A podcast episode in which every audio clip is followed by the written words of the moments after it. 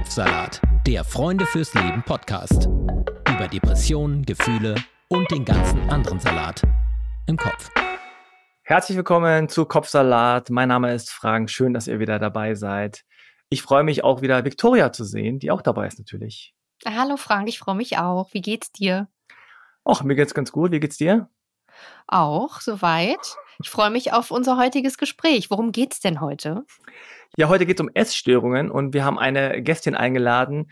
Sie ist äh, Diplompädagogin, Diplompädagogin, Kinder- und Jugendlichen-Psychotherapeutin vom Versorgungszentrum für Essstörungen ANAT in München.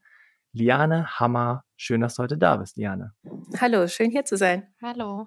Hallo. Wie ist das? Bist du bei der Arbeit? Hast du gerade Mittagspause? Wie sieht's ja, aus? Genau. Ich habe jetzt gerade Mittagspause und ähm, ja, bin gespannt, was mich jetzt erwartet bei euch. Ja, wir reden ja heute über Essstörungen mhm. im Allgemeinen. Ähm, zunächst, ich glaube, das muss man nochmal so ein bisschen eingrenzen. Was zählt denn eigentlich alles zu Essstörungen? Also welche Arten gibt es da? Also ich denke, die, die bekanntesten Arten sind äh, die Magersucht, also die Anorexie, die ähm, Bulimia nervosa und die Binge-Eating-Störung. Das sind, glaube ich, so die bekanntesten Essstörungen, aber es gibt eben viel dazwischen, ähm, viel äh, gestörtes Essverhalten, denke ich auch, und eben auch Essstörungen, die sich nicht so ganz eingruppieren lassen.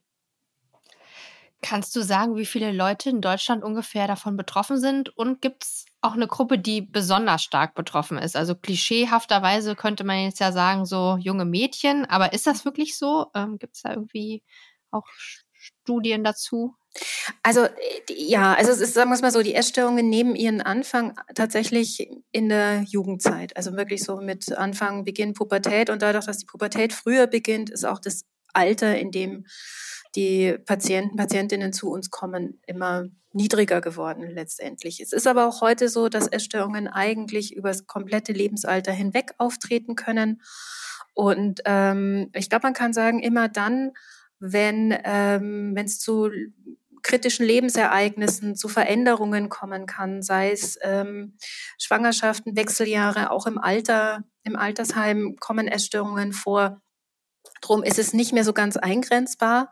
Ähm, wie gesagt, also hauptsächlich klar, ähm, erst, erst Auftrittsalter ist in der Pubertät. Meistens muss nicht, ist aber so in der, in der Regel. Ähm, und was man auch sagen muss, ich weiß, das ist immer, ich werde immer wieder gefragt nach Studien, nach belastbaren Zahlen. Es gibt die KICS-Studie von, aus dem Jahr 2007, wo eben ganz viel gefragt wurde zur Essstörung und zu gestörtem Essverhalten. Aber wie gesagt, das sind Zahlen aus 2007. Was wir jetzt haben, sind ähm, ein paar Zahlen aus der Pandemiezeit. Ich glaube, das ist ja auch jetzt durch die Medien gegangen, dass da gerade die äh, psychischen Erkrankungen bei Kindern und Jugendlichen und auch die Essstörungen, die Depressionen, die Ängste enorm zugenommen haben. Das sind aber natürlich die Zahlen oder häufig Krankenkassenzahlen, wo die Patienten dann tatsächlich auch schon äh, in der Versorgung sind. Ja, also was jetzt an Dunkelziffer ähm, in der Bevölkerung an, an, an, an tatsächlich vorkommenden Essstörungen zu finden ist, kann man eigentlich gar nicht so genau sagen. Also deswegen finde ich es immer so ein bisschen schwierig, da eine Aussage zu mhm. treffen, mhm. tatsächlich. Was man schon sagen kann, ist, also wenn ich jetzt die Kicks-Studie, die ich jetzt schon zitiert habe, nehme, nehm, da ist es so, dass man eigentlich festgestellt hat, dass von den 11- bis 17-Jährigen 21 Prozent ähm, Symptome von essgestörten Verhalten zeigen. Mhm. Und man weiß auch, dass relativ früh schon die ersten Diäterfahrungen gemacht werden. Ähm, was auch immer mehr in den Fokus kommt, ist, dass es eben nicht nur Mädchen betrifft, sondern eben auch Jungs. Ja, also auch da treten Essstörungen auf, bei weitem nicht so gehäuft wie bei Mädchen, aber sie kommen vor und ähm, das finde ich auch immer ganz wichtig, auch zu sagen, nicht, dass die hinten runterfallen oder sich auch nur mit mhm. gemeint mhm. fühlen, ja, oder auch nicht mal das, so dass es einfach ja ein Phänomen unserer Zeit ist, ähm, wo es klar es gibt Jugendliche oder, oder Patienten, die richtig schwer in eine Essstörung fallen. Es gibt aber auch viele, die ähm, eine Phase haben, die da wieder rauskommen, die da auch gut wieder rauskommen oder auch von alleine wieder rauskommen, aber die werden halt nicht erfasst. Mhm. Ähm, das Versorgungszentrum Andert gibt es, glaube ich, seit mhm. 40 Jahren ungefähr. Ja, genau, Kann nächstes Jahr. Ja, nächstes Jahr. Kann man denn sagen, in der Zeit hat sich das stark verändert? Also ist das gestiegen oder gesunken? Kann man das zumindest sagen? Also was man sagen kann, ist, dass die Erkrankungen schwerer geworden sind. Hm. Beziehungsweise die Patienten, die zu uns kommen, die haben nicht mehr nur eine Essstörung, so wie es früher vielleicht mal war, sondern auch ganz viele äh, Begleiterkrankungen wie Depression, Ängste, Persönlichkeitsakzentuierungen, Störungen, also so dass die, die Fälle werden, äh, oder so wie wir es erleben, werden einfach komplexer. Mhm. Vielleicht jetzt eine sehr große Frage. Ähm, aber was sind denn so Ursachen und Auslöser von Essstörungen? Du hast gerade schon gesagt, dass ähm, häufig auch noch Begle äh, Begleiterscheinungen oder andere Erkrankungen äh, mit reinspielen. Gibt es so bestimmte Faktoren, die vielleicht zur Entwicklung beitragen, beziehungsweise wer ist vielleicht besonders gefährdet? Kann man da irgendwie zu was sagen? Wie, wie, wie entsteht sowas? Also ähm, es ist bei Essstörungen so, dass, nie, dass es nie eine Ursache gibt. Und es gibt auch ähm, nicht die Essstörungsentwicklung. Also es gibt, jede Essstörung ist anders. Jeder Patient ist anders und bei jedem Patienten hat eine andere, haben andere Faktoren zusammengespielt so dass es einfach, also es ist schwer, da eine pauschale Aussage zu machen, aber man kann sagen, dass eben immer viele Faktoren zusammenkommen müssen. Das sind zum einen eben Faktoren wie ähm, das Klassische, was man sich vorstellt, ähm, soziale Medien, äh, Schönheitsideale, soziokulturelle Faktoren. Ähm, das spielt auf jeden Fall eine Rolle, genauso wie biologische Faktoren. Also das heißt auch allein die Pubertät zählt da ja schon mit rein. Ähm, Hormone, die eine Rolle spielen, ähm, dann auch so ein Stück weit das familiäre Umfeld spielt eine Rolle und da halt vor allem auch, welche Werte werden vermittelt, was ist jetzt in der Familie wichtig, gibt es noch gemeinsame Mahlzeiten, ist, äh, spielt Leistung eine große Rolle, hat man noch viel Zeit füreinander, sowas alles. Ähm, es gibt eine genetische Komponente, hm. also wir sehen teilweise Essstörungen in der dritten Generation jetzt schon fast oder auch im, im, im weiteren Familienumfeld, dass sich das häuft. Und dann gibt's natürlich das, was der oder die Patientin mitbringt. Ja, das war jetzt die andere Frage, die du hattest, wen betrifft's oder wer ist da mhm. gefährdet? Ja, das sind vor allem ähm, sehr leistungsorientierte ähm, Patienten oder Patientinnen und ähm, was immer eine Rolle spielt, ist so dieser ja, so, so, so, so ein mangelndes Selbstwertgefühl. Also dieses, bin ich gut genug? Ja, oder reicht es, was ich bin oder wer ich bin, spielt eine große Rolle. Oder auch, ähm, ja, mein, mein, mein, meine Selbstsicherheit, ja, also dieses Bedürfnis nach Kontrolle. Ja, wenn ich nichts mehr kontrollieren kann, meinen Körper kann ich kontrollieren und ich kann kontrollieren, was ich esse oder nicht esse. Ja, das ist so ein bisschen jetzt mal plakativ gesprochen, das, was da mit reinspielt. Und immer dann, wenn es eben unsicher wird und wenn man jetzt einfach auf die, also wenn man jetzt da zurückdenkt an die Pandemie, wir wussten alle nicht, wie es weitergeht. Jeder hat auf Zahlen geguckt, die haben so ein bisschen Sicherheit vermittelt. Wie ist die Inzidenz heute? Kann ich rausgehen? Kann ich nicht rausgehen? Und das ist im Prinzip das, was auch auf der Waage passiert. Ja, wenn die Waage nach mhm. unten geht, dann habe ich das Gefühl, ich habe was geschafft und ich habe eine Sicherheit. Ja, mhm. was wir wissen ist, je länger so eine Essstörung dauert, ja, umso, ähm, man nennt es so identitätsstiftender wird's. Ja, also das heißt, es wird dann so ein Teil von mir. Dann ist das sowas, was mich ausmacht. Und das ist dann das, wo es eben auch schwierig wird, gerade in der Behandlung, da wieder ähm, oder ja, da äh, einen guten Weg zu gehen. Mhm. Jetzt sprechen wir ja von Essstörungen und Störung mhm. klingt jetzt erstmal nur so relativ harmlos, ist noch nicht ganze Krankheit, aber im Grunde, je nachdem, welche Ausprägung, ist es ja womöglich auch eine schwerwiegende Krankheit. Kannst du sagen, was so körperliche, auch wieder eine Großfrage, was so körperliche und psychische ähm, Faktoren sind, beziehungsweise Folgen davon sind? Mhm.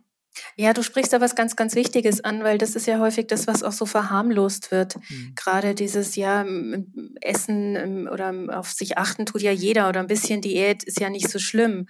Ja, und das ist aber was, was, ähm, was wir wissen ist, und ich, ich muss jetzt da die Magersucht so ein bisschen rausnehmen, weil die natürlich ähm, die Krankheit ist, die am gefährlichsten ist und auch die, die auch die höchste Sterblichkeitsrate aller psychischen Erkrankungen hat. Mhm. Ja, und das ist, ähm, was, was, was den, den Betroffenen gar nicht so ähm, gar nicht so präsent ist, weil die ja immer noch so das Gefühl haben, ich schaffe doch alles, was wollen die alle? Ich gehe noch in die Schule, ich habe super Noten, ich krieg meinen Alltag hin ähm, und dann sind außenrum lauter Leute, die sagen, hey, da musst du aufpassen, das geht so nicht. Und das einzusehen und dann diese Krankheitseinsicht zu entwickeln, ist sehr, sehr schwer.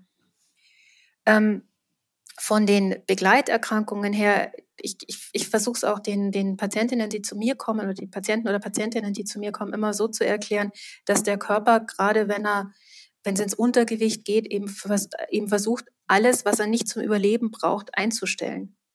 Und das ist natürlich das, man, man, man bringt seinen Körper eigentlich in so einen Überlebensmodus und ist auch der Grund, warum zum Beispiel Haare ausfallen, warum ähm, die, die Tage ausbleiben, warum Jungs auch kein Interesse mehr an irgendwie an ihrer eigenen Sexualität haben, warum ähm, Patienten ständig frieren. Ja, also dieses, dieses ist oft was, was, was, was die Patientinnen und Patienten sagen, ich will nicht mehr frieren. Ja, weil der Körper ja alles, was er an, an, an Kalorien bekommt, letztendlich darin steckt, dass er die Körpertemperatur allein bei 37 Grad hält, was zum Überleben nötig ist. Mhm. Ja, und jetzt könnt ihr euch ja vorstellen, dass da im Körper jedes Organ betroffen ist. Ja, also so dass auch da eine medizinische Begleitung extrem wichtig ist. Ja, und von den psychischen Faktoren ist es so, dass ähm, das wahnsinnig viel Raum einnimmt. Ja, also die Patienten und Patientinnen, die haben 24-7 ähm, das Thema Essen im Kopf. Ja, was esse ich? War das zu viel? Darf ich das? Ähm, darf ich mir das erlauben? Habe ich mir das verdient? Ähm, das war zu viel. Also ständig. Ja, und das ist natürlich auch quälend. Und da bleibt nicht mehr viel Raum für Freunde, für Sozialleben, für Familie. Es wird immer mehr, äh, gehen die Patientinnen und Patienten in so eine Isolation, schotten sich ab und hören eigentlich auf, am Leben teilzuhaben. Und das ist da, an der Stelle wird es natürlich auch dann häufig so, dass, das, äh, dass es dann in so eine Traurigkeit geht, in so eine äh, Depression dann auch und die auch im Untergewicht eigentlich so ein bisschen begleitend in den, in, in den meisten Fällen mit dazukommt. Manchmal ist es aber auch so, dass die vorher schon war. Also dass mhm. Patienten eben vorher schon depressiv waren und dann in die Essstörung mhm. rutschen oder Ängste hatten und versuchen, durch die Essstörung damit umzugehen. Ja, also dass man da auch immer genau gucken muss, ähm, wo kommt jetzt was her. Wahrscheinlich ist es schwierig, ähm, das immer klar abzugrenzen, aber Kannst du vielleicht sagen, ab wann man bei euch auch von essgestörten Verhalten spricht, beziehungsweise einer Essstörung spricht? Also was sind da wirklich Warnzeichen und Symptome dafür, dass es ab dem Zeitpunkt jetzt nicht mehr, äh, und da ist auch die Frage, ob es quasi überhaupt ist, nicht mehr nur eine Diät ist oder mhm. nur mal äh, eine Fastenkur oder hm, weiß ich nicht mal, gibt ja auch aus Gesundheitsgründen ähm, viele Arten. Also da, wo, wo ist da die Grenze? Wo kann man da sagen, okay, das ist jetzt wirklich nicht mehr gesund? Also ähm, ich glaube, äh, ich glaube, als erstes ist es so, dass was man so erwarten würde, ist Gewicht. Ja, also wenn das Gewicht unter einen bestimmten, äh, bestimmten Wert fällt, also das heißt, ähm, unter einem bestimmten BMI-Wert oder eine bestimmte Altersperzentile, dass es dann eben, dass man dann sagt, ja, ist jetzt die Diagnose gesichert. Ähm, was ich aber äh, aus der Praxis heraus immer so ein bisschen schwierig finde, weil viele Patienten sagen, ähm, ich war schon essgestört, da war ich eigentlich vom Gewicht her noch im mhm. Normalbereich. Ja, also alles, was die Anorexie ausmacht, das hatte ich da schon, aber kriegen halt die Hilfe noch nicht, weil die Diagnose noch nicht steht. Ich denke, wenn man eben merkt, was ich jetzt vorher schon gesagt habe, dass sich alles nur um ums Essen dreht, dass ich mich immer mehr zurückziehe. Freunde, Familie merken es daran, dass jemand immer gereizter wird ähm, oder oder trauriger. Also einfach, ähm, es ist so eine, so ein, es ist, wird ein bisschen so begleitet von so einer Wesensveränderung. Ja, so viele Patientinnen und Patienten sagen, auch so kenne ich mich gar nicht oder auch, das passt überhaupt nicht zu mir. Auf einmal, ich bin noch nicht, ich bin noch nicht der klassische Essgestörte. Ja? Mhm. Ähm, so dass ich glaube, wichtig ist so, wenn der, wenn, wenn, wenn man merkt, so, das ist nicht mehr, da, da passiert was, da verändert sich was. Mhm. Ja, und ich meine, klar ist ein schneller Gewichtsverlust fällt auf. Ja. Aber ähm, ich finde es halt auch wichtig, dass alles andere genauso viel zählt. Ja, klar braucht es das, ist es, kommt es aufs Gewicht in der Behandlung auch drauf an. Ja, das muss erstmal wieder in einen stabilen Zustand kommen, damit man überhaupt richtig arbeiten kann. Aber die Essstörung hört auch nicht auf, nur weil ich wieder das normale Gewicht habe. Mhm. Ja, sondern ich, dann von der Behandlungsseite her geht es erst da irgendwie richtig los. Und ähm, frühzeitig in der Beratungsstelle oder auch wenn jetzt, wenn jetzt jemand so selber nicht genau weiß, ist es bei mir jetzt schon schwierig oder nicht? Wir haben ja hier bei, bei Anna zum Beispiel auch die Online-Beratung von Anna Dialog, wo man auch auf Verdacht sich mal melden kann, ist es bei mir noch so ganz niederschwellig, anonym, einfach um, um zu gucken, ist es in Ordnung oder ist es nicht in Ordnung. Hm. Ich meine, diese Sache mit der Wahrnehmung ist ja immer ein bisschen schwierig, weil ich glaube, das kennen viele auch, dass man dann von außen vielleicht das sieht oder man denkt, na, da ist doch irgendwas nicht ganz in Ordnung und die Entwicklung gefällt mir nicht. Und gerade wenn man nah an jemandem dran ist, ähm, dann fällt einem das ja wohl auch irgendwann auf. Gleichzeitig denkt man vielleicht dann oft, naja, es ist halt die Pubertät, da ist das normal, heute so, morgen übermorgen anders. Ähm, und dann gibt's ja nochmal die eigene Wahrnehmung. Ähm, also der Klassiker ist ja, dass man dann irgendwie so sagt, so als Elternteil oder als Freund, so ja, isst doch jetzt mal oder warum isst du denn nichts oder so komische Sprüche, äh, die dann aber auch nicht ankommen. Und teilweise nehme ich an, ist es ja auch so, dass die, die Betroffenen selbst eine ganz andere Wahrnehmung von sich und ihrem Körper haben und von ihrem Essverhalten. Mhm. Also wie, wie kommt man da zusammen?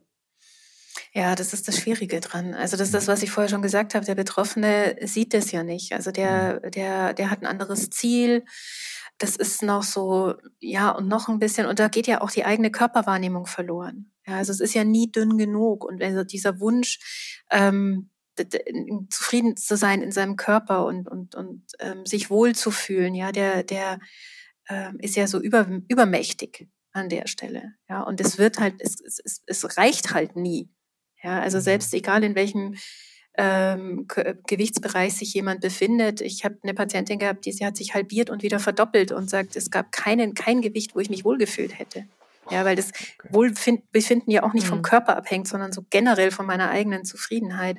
Und was es außen eben merkt, ist, da stimmt was nicht. Aber derjenige merkt es halt nicht, weil das Ziel ist halt eben, an sich zu arbeiten, sich zu optimieren, was wir ja auch in unserer Gesellschaft immer, immer wieder und oder immer verstärkter sehen, dieser Optimierungswunsch, hm. Ähm, aber kann man denn da als Außenstehender, als, als Freund, als Freundin, als Vater, Mutter, kann man da überhaupt irgendwas machen, außer dass man sagt, wir brauchen professionelle Hilfe?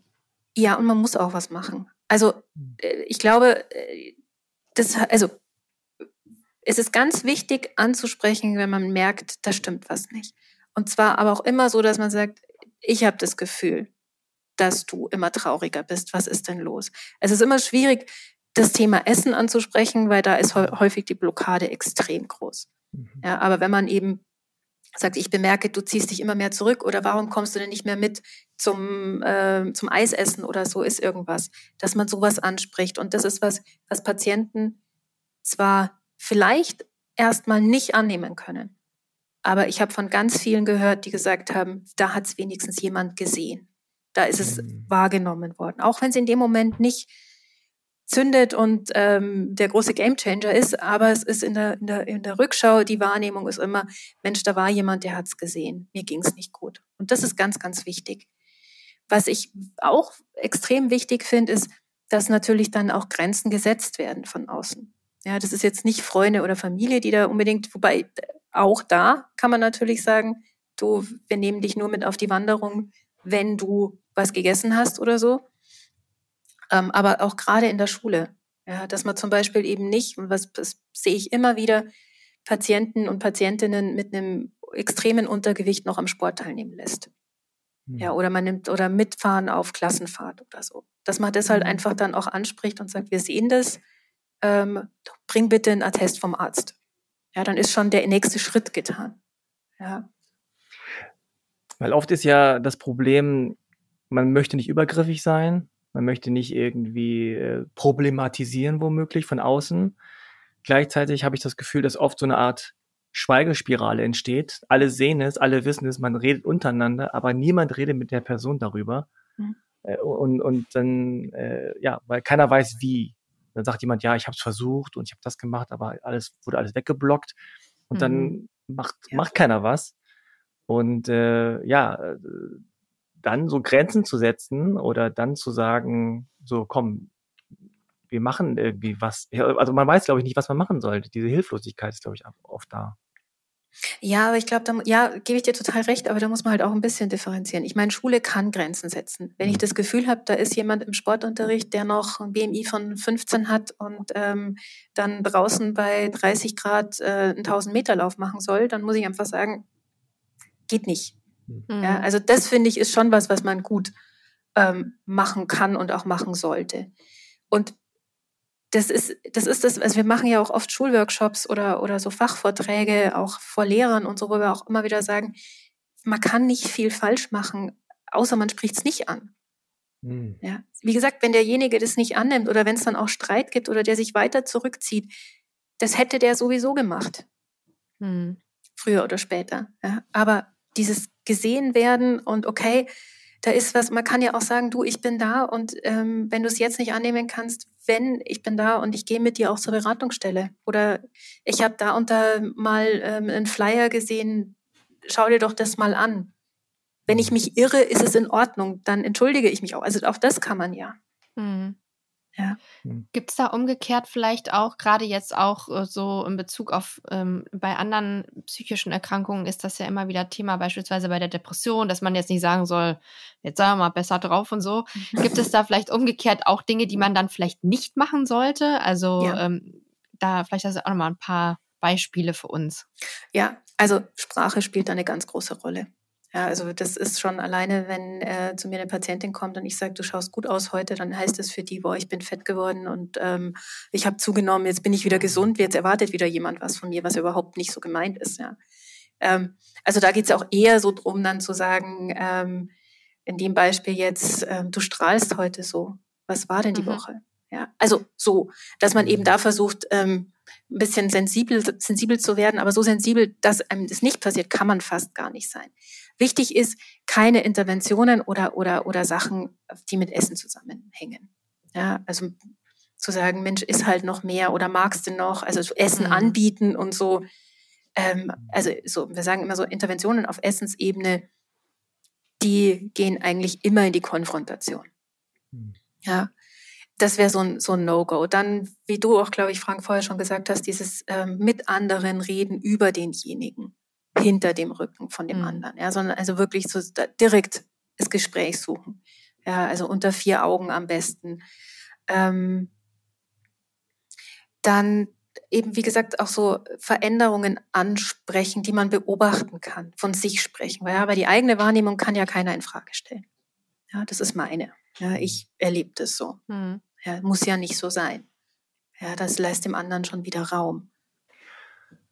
Ja, ich überlege gerade, das ist immer so leicht gesagt, ja, und, und äh, ich äh, war auch, ich weiß auch noch, früher auch in so einer so Situation, wo ich immer dachte, so, ja, da stimmt was nicht, aber ich bin ja gar nicht die Person, die das ansprechen sollte, weil ich bin ja gar nicht so nah dran an der Person. Ähm, man schiebt das ja ein bisschen von sich weg, diese Verantwortung. Naja, die hat ja eine beste Freundin oder der hat ja einen besten Freund. Die haben doch Eltern und die müssen das, Brüder, Schwestern, die müssen das doch ansprechen, ich doch nicht von außen. Äh, und gleichzeitig hat man natürlich auch immer Gedanken, man ist nicht immer der beste Kommunikator vielleicht und, und sagt dann doch irgendwie einen blöden Spruch und verschlimmert es dann noch oder wie auch immer. Äh, also diese, ähm, dieses Ansprechen und das, was du gerade gesagt hast, diese No-Gos einzuhalten. Ich glaube, das ist ganz wichtig, dass man nicht auf dieses Essen-Ding geht und sagt, wieso ist denn das kein Salat? Ist doch lecker, ist doch gesund oder sowas. Oder warum machst du dies, warum machst du das? Das bringt ja wahrscheinlich zu gar nichts, außer zur Blockade und dann am Ende vielleicht zum sozialen Nichtkontakt, ja.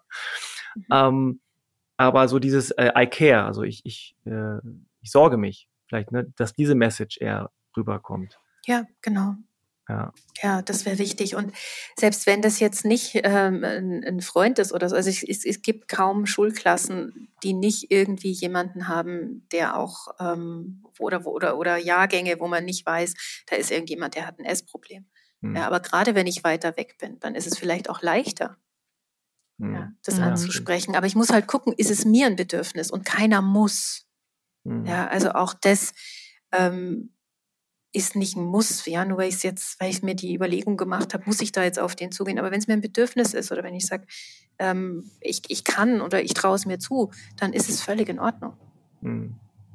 Ist vielleicht auch wichtig, dass dann, wenn es mehrere tun, gibt es vielleicht dann auch einen äh, Effekt, dass man irgendwann sagt, als Betroffener so, ah, okay, da gibt es viele Menschen, die sich um mich kümmern, denen ich wichtig bin anscheinend. Ähm, und da gibt es ja manchmal so ein oder zwei Schlüsselmomente, wo es dann heißt, okay, äh, stimmt, vielleicht gibt es da ein Umdenken. Ähm, aber ja. Ähm, gibt es denn von deiner Seite die Erfahrung, findet das oft zu spät statt? Also findet das, dass jemand ähm, dann kommt und sagt, hier, irgendwas ist doch nicht in Ordnung, ist das dann oft eigentlich zu spät?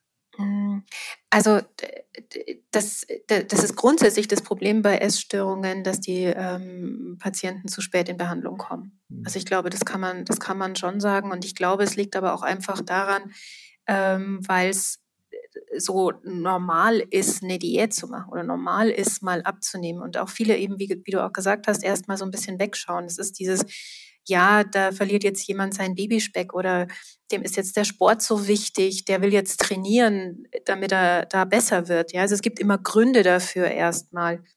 Ähm, und was ja dazu kommt, ist, wir verändern alle eigentlich erst was, wenn wir einen Leidensdruck haben. Ja, also keiner bewegt sich aus seiner Komfortzone raus oder aus seiner Bubble raus, wenn er nicht muss. Hm, stimmt. Ja, also von daher ist es ja auch erstmal so, derjenige muss merken, es geht mir nicht gut. Ja, und das merken die Patienten, Patientinnen natürlich schon, dass sie sagen, ich habe weniger Energie, ich friere mehr. Also gerade diese körperlichen Symptome sind die, die sie dann eigentlich zum Undenken oder zum Okay, da stimmt was nicht, Gedanken bringen. Aber da ist es natürlich dann schon ein bisschen spät. Hm. Wenn es erstmal so weit ist. Du hast gerade ähm, über den Verlust des Babyspecks äh, oder quasi nach einer Geburt, äh, dass man dann versucht, irgendwie den Körper wiederherzustellen oder auch Menschen, die dann mhm. vielleicht plötzlich viel, viel Freude an Sport gefunden haben. Ähm, das sind ja so die einen Sachen. Auf der anderen Seite gibt es ja wahnsinnig viele, vor allen Dingen an Frauen adressierte Zeitschriften, die sehr prominent für Diäten werben. Und darüber hatten wir auch mit unserer äh, Betroffenen Melodie Michelberger gesprochen, dass es ja auch ganz interessant ist, dass obwohl wir ja hier auch wirklich von einem Krankheitsbild sprechen, das ja auch sehr offensiv auch befeuert wird. Also er operiert ja da quasi auch mit einem mit einer Sache oder arbeitet mit einer Sache, die ja auch von außen sehr stark unterstützt wird. Also ja auch durch unsere Gesellschaft. Wie nimmst du das wahr? Also vielleicht auch so Social Media und äh, vielleicht bestimmte Casting-Shows, äh, die dann auch ganz offensiv Teilnehmenden sagen, du bist zu dick ähm, und ja auch wirklich so ein Bild formen. Also das ich stelle mir das für die Arbeit, die ihr macht, wahnsinnig frustrierend vor. Also das Frustrierende dran ist, dass man präventiv wenig machen kann, weil wir damit ähm, zu tun haben, ja, weil das mhm. unsere Lebenswelt ist und die können wir auch nicht ändern. Ja, ich kann jetzt niemanden verbieten äh, oder sagen, lösch Instagram oder schau dir nicht die und die Sendung an. Ähm, das geht nicht. Mhm. Ja, ich kann nur sagen, schau mal, was tut dir gut. Aber dann ist derjenige ja schon betroffen. Und wie gesagt, das ist ein Teil in der Entwicklung einer Essstörung. Ja, nicht alle, die diese Sendungen gucken, ähm, werden essgestört. Mhm. Aber es hat einen Einfluss. Ja, und wenn das an, zusammenkommt, dann entwickelt sich eben eine Essstörung. Deswegen ist es auch so schwer zu sagen, ähm, das darf nicht sein. Was natürlich kritisch ist, ist, wenn Plattformen wie Instagram, Facebook, TikTok oder so wissen, was sie anrichten und es passiert nichts. Mhm. Ja, oder auch die Algorithmen, die da dahinter stecken, die natürlich dann noch mehr und mehr von dem befeuern, was ich vielleicht einmal, ich vielleicht einmal irgendwie ein Schlagwort eingegeben habe. Ähm, wichtig wäre an der Stelle, also und, und da sind wir halt wirklich in der präventiven Arbeit, ja, wo es darum geht, die Medienkompetenz zu schulen. Ja, mhm. wie gehe ich mit Medien um? Ja, wird bei Germany's Next Topmodel das nächste Topmodel gesucht oder geht es darum, eine bestimmte Zielgruppe bestimmte Produkte zu verkaufen. Mhm. Ja, und eine Unterhaltungssendung ähm, zu produzieren, die viele von, von Bildschirmen versammelt. Ja, also dieses dahinter gucken ist halt das Wichtige. Oder auch, ich meine, das geht, was, was ja viel so ein Thema ist, ist auch dieses Thema Vergleichen. Ja, und wenn ihr euch überlegt, also früher, also als ich aufgewachsen bin, da konnte ich mich mit meiner Nachbarin vergleichen, mit mhm. meinen Schulfreundinnen. Und wenn die was besser konnten, dann wusste ich aber auch, die konnten was schlechter. Oder dann ist in deren Leben irgendwas, was ich nicht haben will. Ja, und dann ist es besser, dann hat, dann ist die vielleicht zehn Zentimeter größer oder, oder, oder schlanker oder was weiß ich, aber deren Leben will ich nicht haben. Mhm. Ja, auf Instagram, auf diesen ganzen Plattformen wird mir was Perfektes präsentiert und ich weiß nichts weiter. Ja, und das ist natürlich was, was einen Einfluss hat. Ja, mhm. wenn ich das ungefiltert konsumiere. Mhm. Mhm. Ja. Ich meine, auf der anderen Seite gibt es natürlich auch die Möglichkeit zumindest, und das passiert ja auch zum Teil, dass es eine Vielfalt von ähm, Körper gibt, die da dargestellt werden. Ich glaube, Germany's Next Top Model hat es, glaube ich, auch versucht, dass man zumindest sagt, ja, ganz viele verschiedene Körper, nicht jetzt die Top-Top-Model, sondern normale, dicke, dünne, was auch immer für Körper, sind jetzt alle dabei. Also so eine Vielfalt.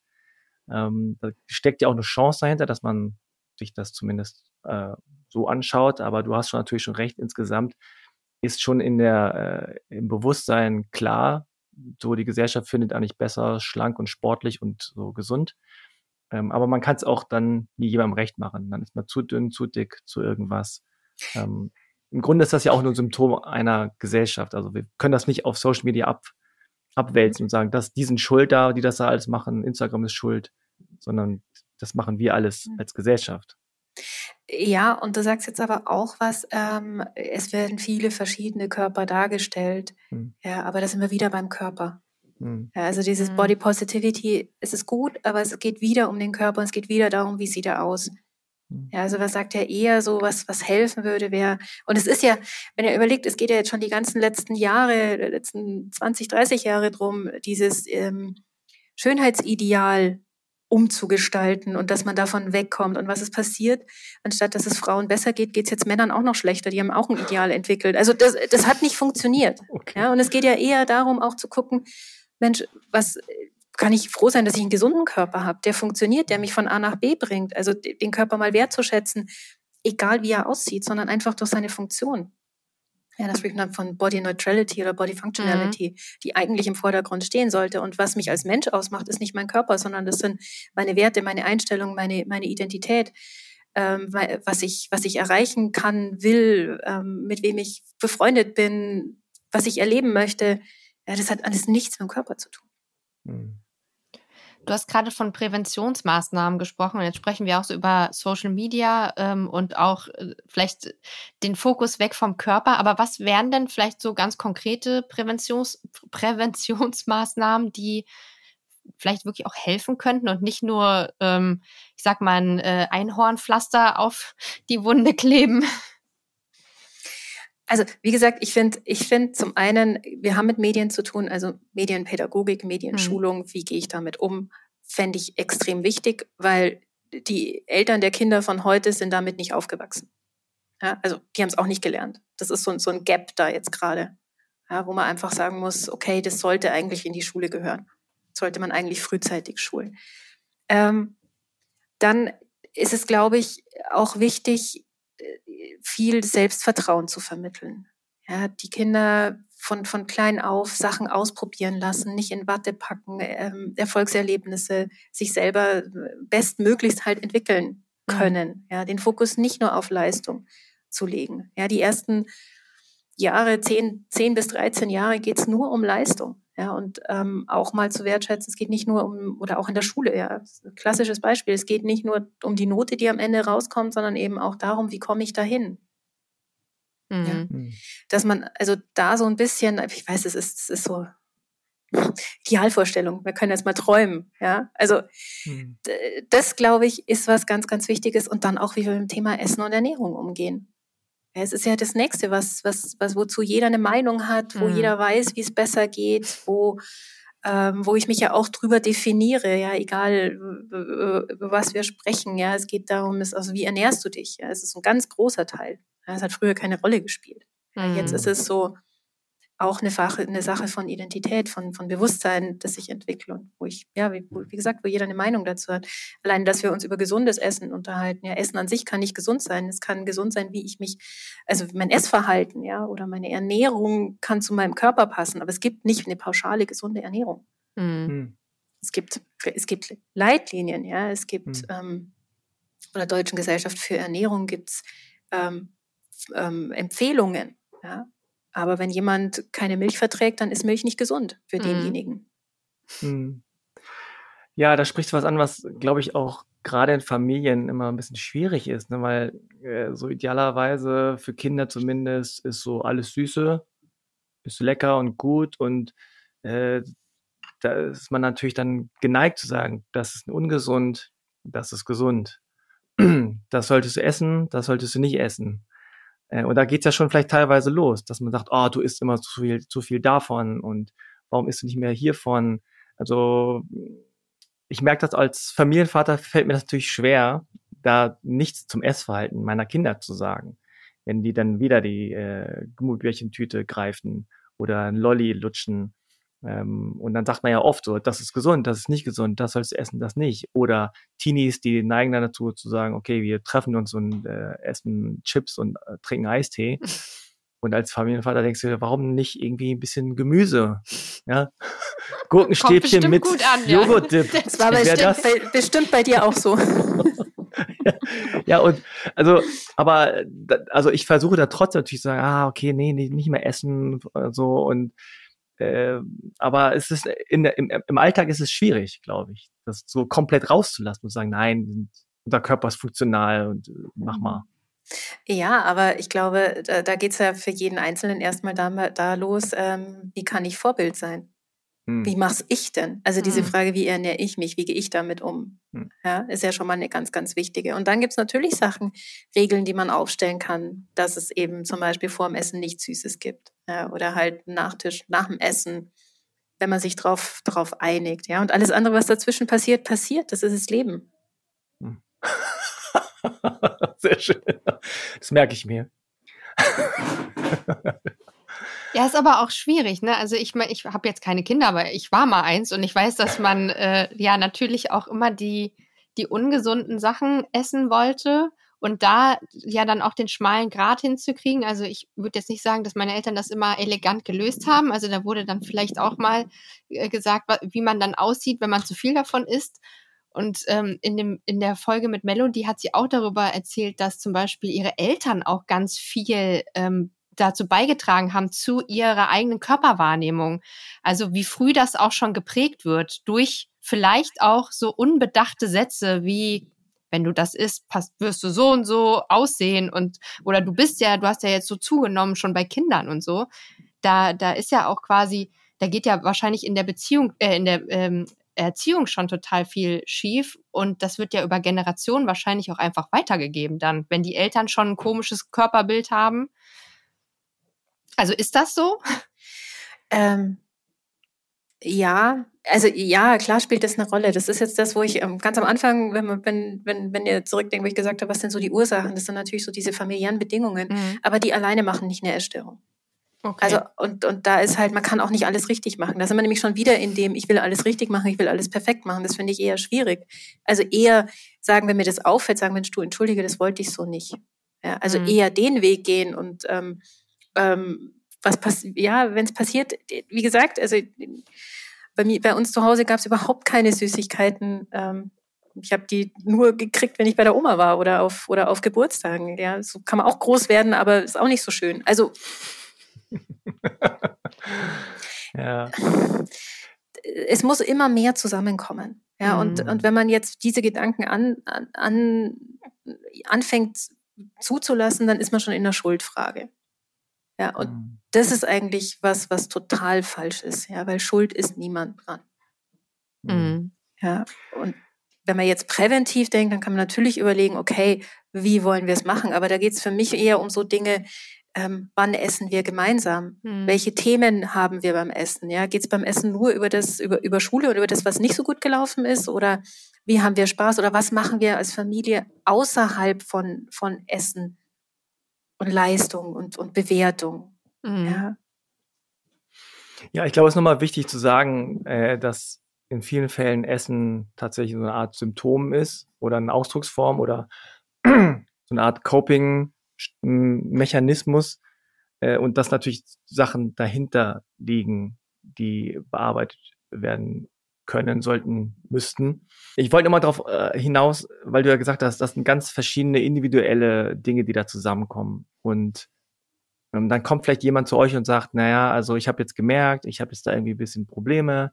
Ähm, gibt es da immer sozusagen so einen ähnlichen Weg, wie man da vorgeht? Also eine Checkliste und sagt, okay, ich gehe das mal durch und dann wissen wir, wie man dir helfen kann? Oder wie, wie läuft das ab? Also ja und nein. Also ich, ich glaube, das Wichtige ist, oder das, die wichtige Message ist tatsächlich an der Stelle, ähm, jeder hat seinen eigenen Weg und muss individuell gesehen werden. Ja, ich kann nicht eine Behandlung so blaupausenmäßig über alle legen. Ja, sondern es geht wirklich am Anfang in der Behandlung immer darum, rauszufinden, was hat bei demjenigen dazu geführt, dass der die und die Essstörung entwickelt hat. Und dann kann man gucken, was braucht der, damit der die Essstörung loslassen kann. Mhm. Weil eine Essstörung gibt einem ja auch was. Also eine Essstörung ist nie nur schlecht für denjenigen. Und deswegen mhm. ist es ja auch so schwer, die loszuwerden. Ja, weil die stabilisiert den Selbstwert, die gibt Sicherheit, die gibt das Gefühl von Kontrolle, von Macht, von ich bin wer. Ja, also muss ich erst mal rausfinden, was ist so passiert oder woran liegt's? Und dann kann ich gucken, okay, wie kann derjenige das andere anders kriegen? Ja, es ist ja einfach eine Strategie, das Leben zu bewältigen, die halt extrem krank macht. Hm. Ja, und dann ähm, ist es ja auch nicht so, und das ist auch ein, was, was wichtig ist, finde ich, für Betroffene. Es geht nicht darum, ich komme dann zum Therapeuten und der nimmt mir die Essstörung weg und dann habe ich nichts mehr. Ja, sondern es geht hm. gerade in dem Prozess darum, rauszufinden, ähm, oder, oder die Entwicklung hinzukriegen, dass derjenige die Erstörung nicht mehr braucht. Also deswegen nein. ja, und ja an der Stelle, weil es schon auch immer um Motivation geht. Es geht immer darum, bleib dran. Ja, es ist immer so ein Hin und Her, so eine Ambivalenz. Will ich die Erstörung loswerden, will ich sie nicht loswerden? Es ist auch immer eine freie Entscheidung dann an irgendeinem Punkt von jedem, wie viel Essstörung behalte ich? Ja, mhm. oder, oder kann ich sie ganz loslassen? Also Gott sei Dank ist es mittlerweile so, dass wir, ähm, dass die Heilungsrate immer größer ist wird. Ja, also früher hat man so von einem Drittel gesprochen, die es wirklich komplett loslassen können. Heute ist es fast das Doppelte. Also wir reden fast von 60 Prozent, die dann auch wirklich geheilt sind. Ja, also mhm. auch dieser Mythos, eine Erstörung habe ich mein ganzes Leben, das werde ich nie los, das stimmt einfach nicht. Mhm. Ja, und ähm, wie gesagt, Veränderung. Es geht immer um den Selbstwert, es geht immer um Kontrolle, es geht ähm, immer darum, auch Identität zu entwickeln. Wer bin ich, wer will ich sein, was ist mir wichtig, was macht mich aus? Ja, also den Blick auch wirklich zu sich zu richten. Ähm, es geht immer um Emotionsregulation. Wie kann ich mit meinen Emotionen umgehen? Wie kann ich Wut zulassen? Wie kann ich Enttäuschung zulassen? Wie gehe ich mit Trauer um? Und so weiter. Also das sind schon Elemente, die eigentlich immer eine Rolle spielen, aber ich muss jeden Patienten in seiner Einzigartigkeit sehen, versuchen zu verstehen, was da passiert ist und dann kann ich dem auch helfen. Mhm. Hm. Also deswegen sowohl als auch. Gibt es da spezielle Herausforderungen bei der Behandlung von Essstörungen? Also jetzt so auch im Hinblick auf Rückfallprävention oder Langzeitbetreuung? Also äh, ist das eher etwas, was auch sehr also wo der Prozess eher langwierig ist oder die Leute immer wieder kommen. Also du hast ja gesagt, die Rückfallquote oder die Heilungschancen sind sehr gut, ähm, eher so. Aber wie sieht das dann aus? Also ich kenne das jetzt nur von der Depression. Ich weiß nicht, wie das jetzt quasi äh, bei, bei Essstörungen ist. Ähm, geht man dann im besten Fall in eine Klinik? Ist man dann da länger? Macht man danach noch eine ambulante Therapie? Wie kriegt man das wieder los? Und gibt es da spezielle äh, Anforderungen für die Behandlung? Also es gibt Leitlinien. Es gibt die S3-Leitlinien, die uns als Therapeuten ganz klar sagen, ähm, was ist so der Goldstandard in der Behandlung von Essstörungen. Ähm, und es ist so, ich kann äh, ambulant, also ich arbeite ja überwiegend ambulant mit Patienten, Patientinnen, kann ich arbeiten, wenn das Gewicht es zulässt, wenn derjenige Fortschritte macht, Mhm. Ähm, und wenn das Umfeld so stützend ist, dass die Behandlung erfolgsversprechend ist. Das sind so ganz grob jetzt mal die Richtlinien. Mhm. Ja, wenn ich merke, ähm, jemand nimmt nicht zu, ist aber sonst ist alles super und wird alles besser, dann mache ich im Prinzip einen Fehler, weil ich den ja in der Essstörung stabilisiere. Mhm. Ja, oder in diesem, auch wenn der für sich schon sagt, da geht was vorwärts. Also ich muss schon auch aufs Gewicht gucken. Das Gewicht muss sich stabilisieren, muss in einen gesunden Gewichtsbereich. Und dann finde ich es ganz wichtig, auch die Message zu sagen, ähm, nur weil du Normalgewicht hast, heißt es nicht, dass alles okay ist. Weil da haben auch viele Patienten richtig Angst davor. Kommen dann die ganzen Erwartungen oder auch die ganzen Probleme, wegen denen ich eigentlich in die Essstörung gerutscht bin, die kommen ja wieder. Mhm. Ja, also das heißt, ich muss den langen Atem haben und dranbleiben und an den Problemen dann arbeiten. Also da geht's ja dann weiter, da ist es nicht vorbei. Und manchen, bei manchen ist es so, die gehen in die Klinik, die nehmen Gewicht zu, damit sie wieder nach Hause kommen, aber es ist halt nicht behandelt, also nicht umfanglich behandelt. Ein großer Teil der Arbeit ist immer die Rückfallprophylaxe.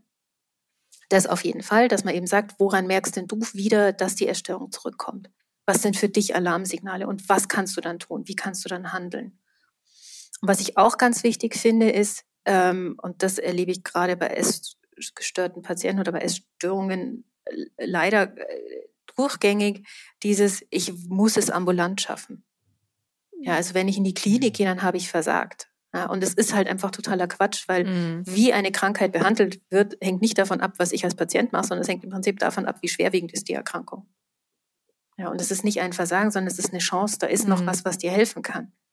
Ja, und das ist häufig das Schwierige, dann auch zu motivieren, Mensch, für dich wäre die stationäre Behandlung besser. Ja, jetzt haben wir natürlich auch noch die Versorgungssituation, dass es äh, von den Plätzen her schwierig ist, sowohl ambulant als auch stationär, als auch teilstationär, auch in den Wohngruppen, die ja, so wie es jetzt bei Anna hat, wir haben ja die Patienten, die in der Klinik waren, äh, oder in der Regel, die in der Klinik waren, die dann ähm, wieder in den Alltag wollen, aber eben noch viel Unterstützung brauchen, wo dieser Cut zu groß ist zwischen Klinik und Zuhause. Ja, das ist ja auch erst, erst, erst quasi im geschützten Rahmen und dann wieder völlig im Alltag. Das ist häufig überfordernd, wo eben dann auch wieder Rückfälle ähm, oder, oder ja, wo es halt dann auch wieder schwieriger wird. Also da gibt es so viele verschiedene Wege und man muss halt auch immer gucken ähm, und rausfinden, wie und wo kann jemand gesund werden. Und ich finde es immer schwierig, zu lange ambulant dran zu bleiben ähm, und nicht eben zu sagen, nee, du äh, stationär, da kommst jetzt schnell weiter oder oder oder einfach leichter auch weiter, ja, weil dann muss ich nicht, ich meine, ihr müsst euch vorstellen, ich habe eine Stunde in der Woche und den Rest der Zeit sind die Patienten und Patientinnen auf sich hm. gestellt. Hm. Ja, in der Klinik bin ich ähm, in einem Rahmen, ja, ist was mhm. ganz anderes. Und ähm, dann ist häufig so, dass man eben nach einer stationären Behandlung dann ambulant äh, weitermacht oder eben Wohngruppe. Ähm, aber es, wichtig ist, ich muss das finden, wo ich gesund werden kann. Und mhm. möglichst schnell, weil wir wissen, je schneller man eine Essstörung behandelt oder je eher man in, in, in, in Behandlung kommt und je umfassender die Behandlung ist, umso höher sind die Heilungschancen. Mhm. Ja, also es ist einfach so. Und das ist halt aber auch leider so, dass es, dass äh, Patienten mit einer Essstörung eben sehr, sehr spät in Behandlung kommen, häufig erst mehrere Jahre. Und wir haben jetzt ganz viel über Anorexie gesprochen. An der Stelle muss man einfach auch die Bulimie erwähnen, weil die natürlich noch ähm, weniger auffällt. Ja, die Patienten mhm. und Patientinnen sind häufig im Normalgewicht, haben am sozialen Alltag noch weitestgehend nehmen die teil. Ja, und dann ähm, alles andere passiert im Heimlichen. Und noch äh, ausgeprägter ist das ja auch bei der Binge-Eating-Störung. Ja, das ist ja auch die Essstörung, die am weitesten verbreitet ist. Die Anorexie macht ja den kleinsten Teil eigentlich hm. aus. Mhm. Ah. Also kannst ist, du noch mal ganz kurz sagen, was das ist, Binge-Eating? Binge-Eating. Ähm, Binge-Eating ähm, Patientinnen und Patienten, ähm, die haben, die leiden sehr stark unter Essanfällen. Mhm. Und im Unterschied zu Bulimie-Patienten machen die keine kompensatorischen Maßnahmen, wie jetzt zum Beispiel Erbrechen oder Extremsport. Nicht, dass die gar nichts machen, aber eben nicht in diesem Maß. Ja, und die, die leiden sehr, sehr drunter. Also auch gerade emotional Depressionen, ähm, Scham ist da eine, spielt da eine große Rolle. Ja, aber das ist nochmal was, was so ähm, was ja, was so in der Bevölkerung so gar nicht, oder es kommt jetzt mehr, aber was noch so gar nicht angekommen ist, dass es auch wirklich eine Krankheit ist. Hm. Vor allem, wenn du sagst, dass das äh, in dem Bereich der Essstörung am häufigsten vorkommt. Mhm. Ist ja am weitest verbreitetste Essstörung. Ja, das ist ja, ja dann eine sehr große Diskrepanz. Mhm. Also die Bevölkerung äh, hat kein Bewusstsein dafür und trotzdem ja. so weit verbreitet. Ja. Aber es ist schon so, dass die Magersucht in Anführungszeichen die gefährlichste ist. Ja, die Magersucht hat die höchste Mortalität. Ja, mhm. ist am gefährlichsten.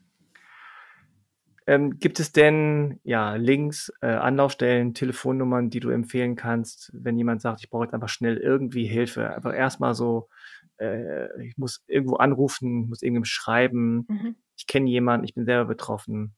Gibt's da? Ja. Also was ich da klar empfehlen kann, ist bei uns Anna Dialog, wo man sich, wie mhm. gesagt, immer hinwenden kann, Telefonzeiten, das findet, findet, äh, findet ihr alles auf der, auf der Anna Homepage. Mhm. Ähm, das könnt ihr auch gerne noch verlinken. Also das ist, das ist ja. was, wo, was sehr niederschwellig ist und ähm, was, was einfach geht. Ansonsten die BZGA hat eine Datenbank, der Bundesfachverband Essstörungen. Ähm, es gibt ganz viele Beratungsstellen, die sich auf Essstörungen auch spezialisiert hat. Gerade in den Ballungsräumen. Ähm, auf dem Land ist es, ist die Versorgung ein bisschen schlechter, aber durch Corona ist natürlich auch alles digitalisiert und ähm, online erreichbar, so dass man also schon, wenn man ähm, wenn man bereit ist, da auch was findet. Okay, super. Das verlinken wir alles in den Show Notes. Mhm. Und dann kann man da schnell sich mal Informationen holen. Ich hätte noch ja. eine letzte Frage. Oder Darf ich ganz kurz ja. noch, also ganz wichtig auch, weil wir ganz viel darüber gesprochen haben, was kann man tun? Also auch wenn ich den Verdacht habe, da ist jemand, dann kann ich mir auch als Angehöriger oder als Freund, äh, Freundin von jemandem, wo ich es vermute, mich dahin wenden. Hm. und fragen. Oder auch Fachleute. Ja. Also wir haben auch immer wieder Lehrer oder auch Ärzte, die sich melden. Ja, wichtiger Hinweis. Mhm. Genau, also ich habe mich jetzt auch nach dem Gespräch nochmal gefragt, ähm, was wir als Gesellschaft auch tun können, um das Bewusstsein für Essstörungen zu stärken und vor allen Dingen auch die Stigmatisierung von Betroffenen zu reduzieren. Hast du da vielleicht noch irgendwie ein paar Worte, die du uns allen mitgeben möchtest? Also ich glaube, äh, wichtig ist, sich erstmal selber zu fragen, wie ist es bei mir? da ein mhm. Bewusstsein dafür kriegen, wenn mir was auffällt, den Mut haben, es anzusprechen. Ähm, es ist gerade in der Prävention bei Essstörungen immer so ein bisschen äh, schwierig, weil ich weiß nicht, wen trigger ich, bei wem verhindere ich was. Also gerade so auf, auf, wir haben das ganz oft, dass das dann in Schulen, in sämtlichen Fächern kommt jetzt das Thema Ernährung, kommt das Thema Essstörung. Ja, das ist immer so ein bisschen tricky, weil ich kann genauso triggern, wie ich helfe. Mhm. Ja, aber deswegen glaube ich, ist es wichtig, wirklich selber zu gucken, was ist mir wichtig oder wie gehe ich jetzt mit jemandem um, ja, wo, wo, wo ich, wo ich, oder wie bewerte ich auch, ja. Also ich da, da einfach mal zu fragen, wie mache ich es denn eigentlich und will ich das so? Oder kann ich da nicht auch ein bisschen an mir arbeiten? Oder auch mal versuchen, ein bisschen zu entschleunigen, rauszukommen aus diesem, aus diesem Leistungsdenken, aus diesem Optimieren wollen. Ähm, ja, aber es ist schwer. Es ist einfach schwer in mhm. unserer Welt. Mhm. Ich weiß nicht, ob das jetzt so ein ermutigendes Schlusswort war. Ich finde auch so, die Selbstreflexion ist ja generell immer ganz gut. Und dadurch, dass wir ja alle nicht in einem Vakuum leben, sondern eben auch Teil dieser Gesellschaft sind und vielleicht manchmal auch diese Bilder mitformen, durch eigenes Verhalten, durch eigene Aussagen, durch eigene, durch Selbstwahrnehmung ist das eigentlich ein ganz guter Hinweis, einfach erstmal zu gucken und dann vielleicht im Umfeld zu schauen. Das ist ja auch immer ganz gut, wenn jeder seine Familie, Freundeskreis, Community im Blick hält und so, da ist ja eigentlich, hilft ja dann schon auch. Genau, also das wäre so. Danke fürs Zusammenfassen.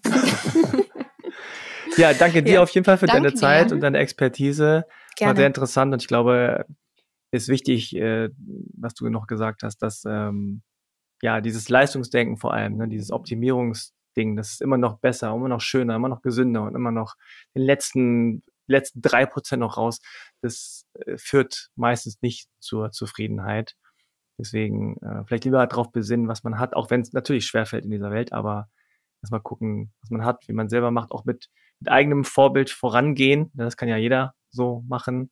Und ja, dann mal schauen. Wir können das nicht von heute auf morgen ändern, aber wir können ein bisschen dran arbeiten, jeder für sich. Und dann mal gucken, ja. wie es läuft. Danke euch auch, dass ihr das, dass ihr euch dem Thema annimmt. Ja, vielen Dank. Also ähm, war sehr interessant und wichtig. Und dann wünsche ich dir noch einen schönen Tag. Und euch auch. Danke. Dann sagen wir erstmal Tschüss. Tschüss. Tschüss. Tschüss. Ja, das war unser Gespräch mit Liane. Ich hoffe, es hat euch gefallen und auch ein bisschen geholfen. Schaut auf jeden Fall auch in die Show Notes. Da sind äh, einige sehr nützliche Links. Danke nochmal an dieser Stelle an Liane. Danke an dich, Victoria. Danke an dich, Frank. Und natürlich auch danke an Jonas Zellner von Redbox Studios fürs Audio-Editing und an euch fürs Zuhören. Wir gehen jetzt quasi erstmal in die Sommerpause, aber die Zeit könnt ihr nutzen, um all die Folgen zu hören, die ihr noch nicht gehört habt. Und lasst euer Abo einfach da, dann verpasst ihr nämlich nichts. Genau, so macht das. Also schönen Sommer und bis bald. Bis Tschüss. bald. Wenn ihr euch nicht sicher seid, ob ihr selbst unter einer Depression leidet oder Freunde, Verwandte und Bekannte, dann geht zum Hausarzt. Infos zu weiteren Anlaufstellen und Krisenberatungen findet ihr auf der Homepage von Freunde fürs Leben auf frnd.de. Dort könnt ihr den Verein und damit auch diesen Podcast mit Spenden unterstützen. Dieser Podcast wird als Projekt der Deutschen Depressionsliga e.V. im Rahmen der Selbsthilfeförderung durch die DAK Gesundheit gefördert. Wenn euch unsere Themen interessieren, dann hört doch auch mal in den anderen Podcast von Freunde fürs Leben rein. In Bar Talk spricht Moderator Markus Kafka mit prominenten Gästen über schwierige Themen wie Depressionen und Suizid aber auch über Lebensfreude, Inspiration und die Reise zu sich selbst. Bar Talk gibt's überall, wo es Podcasts gibt und auf der Homepage von Freunde fürs Leben unter frnd.de/slash podcast. Was glaubt ihr denn, was ihr seid? Verdammt nochmal. Verrückt oder sowas? Ihr seid es nicht. Kopfsalat. Der Freunde fürs Leben Podcast.